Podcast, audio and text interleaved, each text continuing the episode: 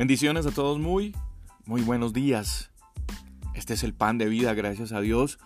Hoy una vez más podemos abrir nuestra boca para proclamar, para confesar, para decir, aún para gritar, gracias Dios, porque tu misericordia hoy es nueva para mí. Y eso es y seguirá siendo un motivo de mucha, mucha alegría para cada uno de nosotros.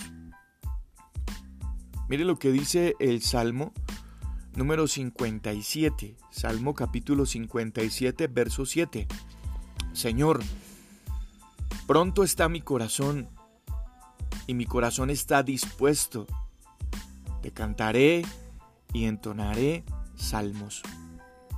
Cuando uno lee los salmos, pues tiene como que la percepción de que la vida para sus escritores, especialmente para David, porque no fue David el que escribió todos los salmos. Pero a uno le da como que la impresión que la vida de David fue, fue una serie de episodios muy, ¿cómo decirlo? Como muy tumultuosos, muy y muy constantes. Y uno puede encontrar ahí unos salmos de alabanza, unos salmos de alegría, hay otros de dolor, otros que cuentan derrotas, unos de profunda meditación, otros que definitivamente nos inspiran en sus victorias, pero sin importar el enfoque de cada salmo. Es difícil no darse cuenta de que muchos de ellos, de hecho la mayoría, están escritos en el contexto de una crisis, allí donde hay expresiones de clamor a Dios que salen en los momentos más críticos, pero también podemos ver la respuesta de Dios en esos momentos. Algo que Dios busca cuando, cuando estamos en momentos críticos es un corazón firme, un corazón que no se rinde ante ninguna circunstancia y sin importar el alboroto que haya alrededor de nosotros, sin importar ni siquiera cuánta presión esté ejerciendo esa situación en nuestra vida.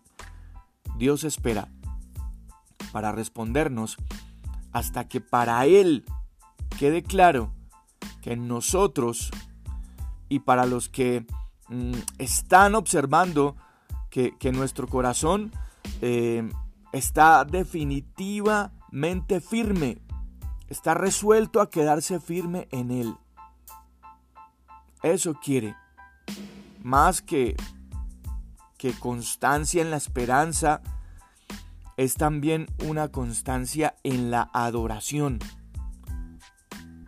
El corazón que aprende a hacer música en sus momentos más oscuros es un corazón que se mantiene libre. Pero ¿Qué será entonces adoración?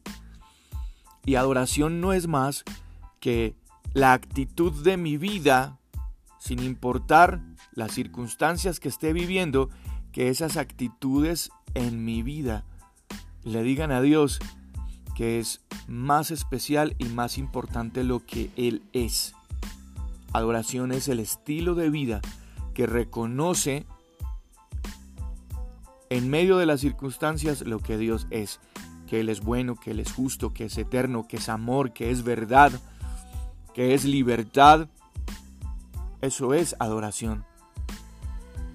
Y la adoración produce en nosotros como una especie de rescate que ocurre dos veces en nuestra vida. Primero, un corazón lleno de adoración se eleva por encima de todas las circunstancias. Aún cuando las circunstancias permanezcan. Es una liberación interna que puede llevarnos a un gozo profundo sin importar lo que ocurre afuera. Y sin embargo, es un corazón resuelto que canta. Luego que encuentra esa salida en Dios cuando Dios nos responde. Eso es lo que nos cuenta David en muchas de sus historias en el Salmo. Y constantemente los enemigos invaden Y, cuenta David que Dios esparce sus enemigos.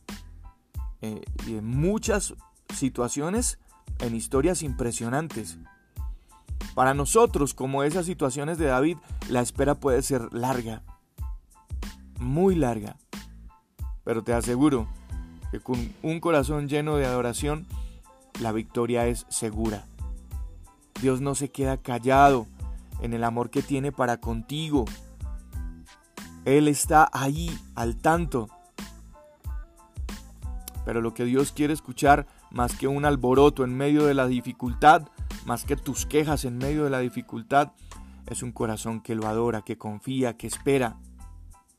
Cuando las circunstancias oprimen y la batalla arrasa y el calor de la crisis aumenta, entonces, ¿dónde pones tu corazón?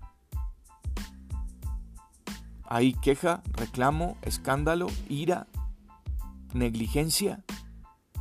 ¿O más bien hay adoración?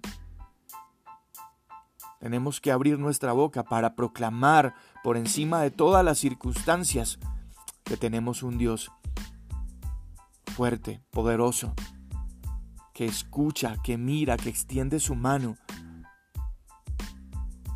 Tenemos que esperar en Dios, sin importar las circunstancias, ubicando nuestro corazón hacia la actitud correcta, en una actitud de adoración, en una actitud que reconoce todo lo que Dios es por encima de lo que estemos viviendo.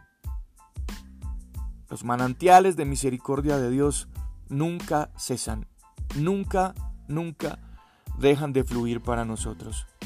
Y eso amerita toda nuestra adoración y toda nuestra canción para Dios. ¿Qué tal si hoy tu vida es la mejor canción para Él? Yo soy Juan Carlos Piedraíta y este es el pan de vida. Un abrazo para todos ustedes, cuídense mucho.